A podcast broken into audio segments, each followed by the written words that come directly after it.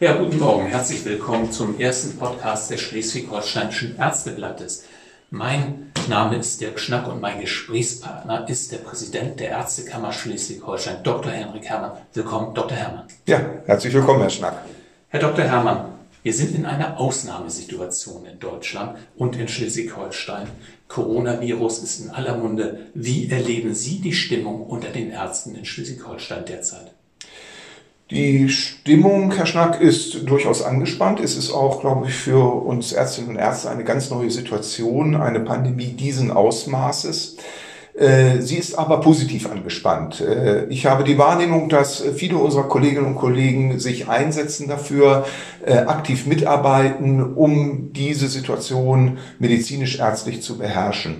Und das stimmt mich positiv. Die Ärztekammer Schleswig-Holstein hat ja sogar nicht mehr ärztlich tätige Mitglieder aufgerufen, in dieser Situation zu helfen. Wie war denn die Resonanz darauf?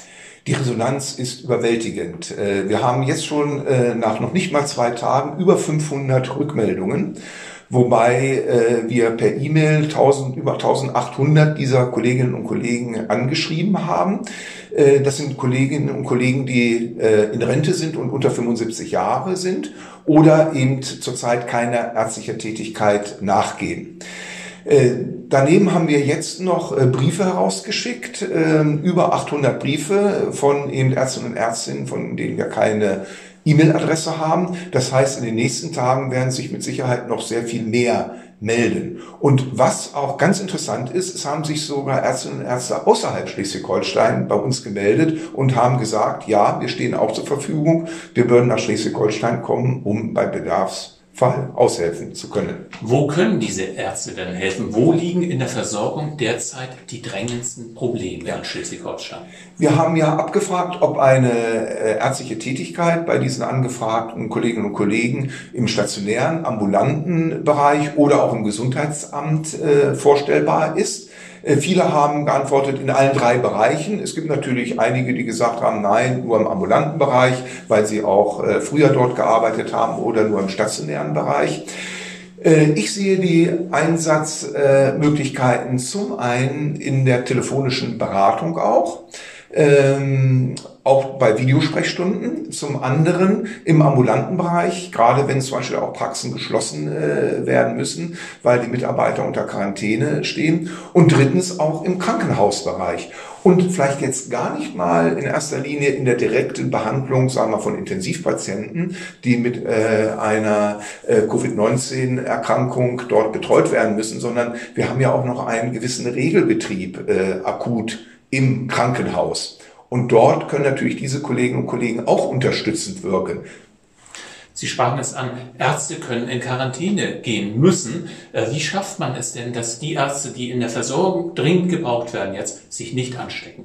Was muss getan werden, damit dieses Personal auch weiterhin in der Versorgung bleiben kann? Ja, wir müssen die Situation entzerren. Alles das, was nicht einen direkten Patienten-Arzt-Kontakt notwendig macht, das äh, müssen wir wirklich herunterfahren. Da sind zum Beispiel Videosprechstunden eine gute Möglichkeit, eine Kanalisierung jetzt auch der Patienten, äh, dass wir keine übervollen Wartezimmer haben, wo dann eben eine Infektionsquelle ist.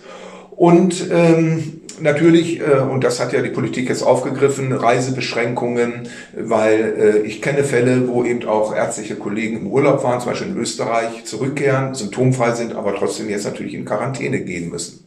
Wir kennen alle die weitreichenden Maßnahmen, die schon beschlossen wurden. Deutschland ist im Moment eines der Länder, die noch kein generelles äh, Ausgehverbot äh, erlassen hat. Menschen dürfen sich noch frei bewegen. Wie ist Ihre Meinung dazu? Könnte dieser Schritt zusätzlich noch helfen? Das müssen die nächsten Tage zeigen. Ähm, es ist wichtig gewesen, schnell zu reagieren und das hat Schleswig-Holstein in meinen Augen in hervorragender Art und Weise gemacht. Wir haben sehr schnell die Beschlüsse äh, politisch gefasst äh, Geschäfte zuzumachen, jetzt auch die Touristen sozusagen, den Reiseverkehr zu unterbinden nach Schleswig-Holstein, äh, Geschäfte äh, zu schließen, äh, Schulen und Kitas zu schließen. Äh, das sind sehr frühzeitig eingesetzte Maßnahmen und deren Effekt wir sehen müssen. Ich glaube, das hängt auch damit zusammen, wie das eingehalten wird, äh, ob jeder sich jetzt selbst verpflichtet, äh, Ansammlungen zu vermeiden Ich denke, eine Ausgangssperre wäre natürlich noch eine Option, die aber natürlich noch weiter einschränkt. Wenn wir aber uns jetzt schon selber einschränken, und äh, danach äh, reagieren, dann ist das vielleicht gar nicht mehr notwendig. Mhm. Aber das müssen die nächsten Tage zeigen. Für die Menschen ist es derzeit ja extrem schwer, sich testen zu lassen. Über die 116, 117 kommt man häufig nicht durch. Zum Hausarzt soll man erstmal nicht. Man soll sich telefonischen Rat holen. Wie lässt sich da Abhilfe schaffen? Wie schaffen wir es, dass mehr Menschen getestet werden können? Ja. Da sind wir jetzt ja dabei, äh, zum Beispiel Container- oder Zeltsituationen äh, zu schaffen, wo man leichter testen kann.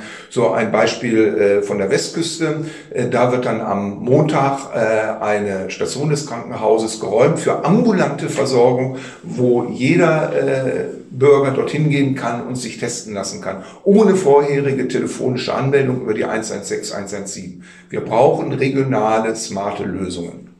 Nach den Vorgaben des Robert-Koch-Institutes sind äh, Tests nur für ganz wenige Menschen im Moment angezeigt. Warum ist das so? Ja, gute Frage.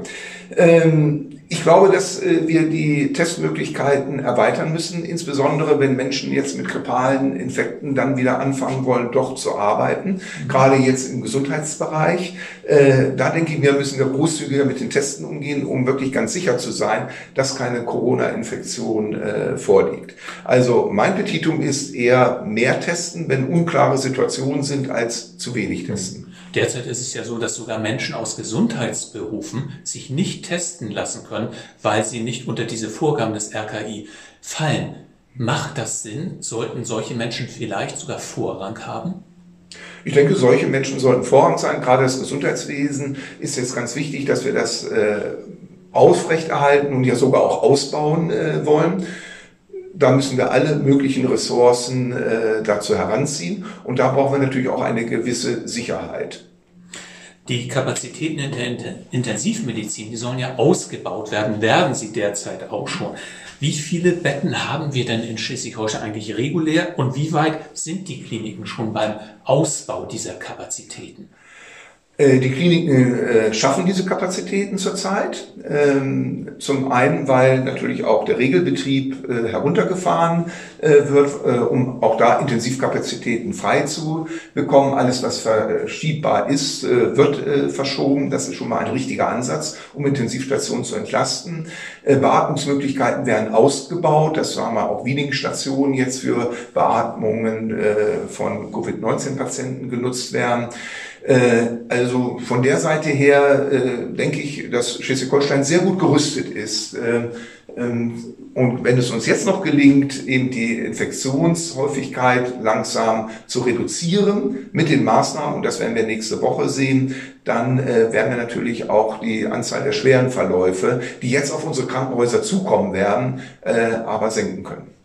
Zum Abschluss noch eine Frage an Sie persönlich. Sie sind ja ein Präsident, der viel auf Dienstreisen war mhm. und der die Kommunikation mit allen Beteiligten sucht. Damit ist es jetzt erst einmal vorbei. Auch Sie müssen Ihre Arbeit vornehmlich vom Homeoffice oder von Ihrem Büro in der Ärztekammer in Bad Segeberg mhm. aus erledigen.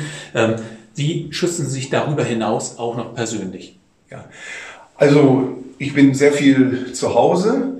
Ähm, ich glaube, ich habe jetzt in den äh, letzten zwei, drei Wochen noch nie so häufig meine Hände gewaschen. Äh, ich nehme sehr selten äh, Desinfektionsmittel. Aber was ich merke, dass ich täglich zu allen Möglichkeiten, wenn ich an ein Waschbecken vorbeikomme, einfach die Hände wasche und das 30 Sekunden lang mache.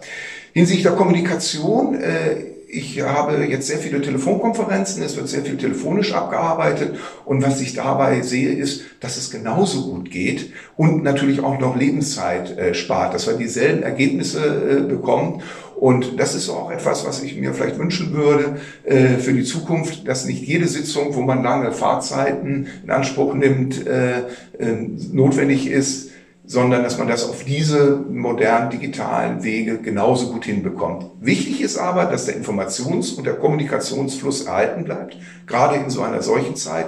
Da kann ich aber andere Wege genauso effektiv nutzen, ohne dass ich in Gefahr komme, mich oder andere anzustecken. Vielen Dank für dieses Gespräch, Herr Dr. Herrmann. Ja. Das war das Podcast des Schleswig-Holsteinischen Ärzteblattes. Vielen Dank.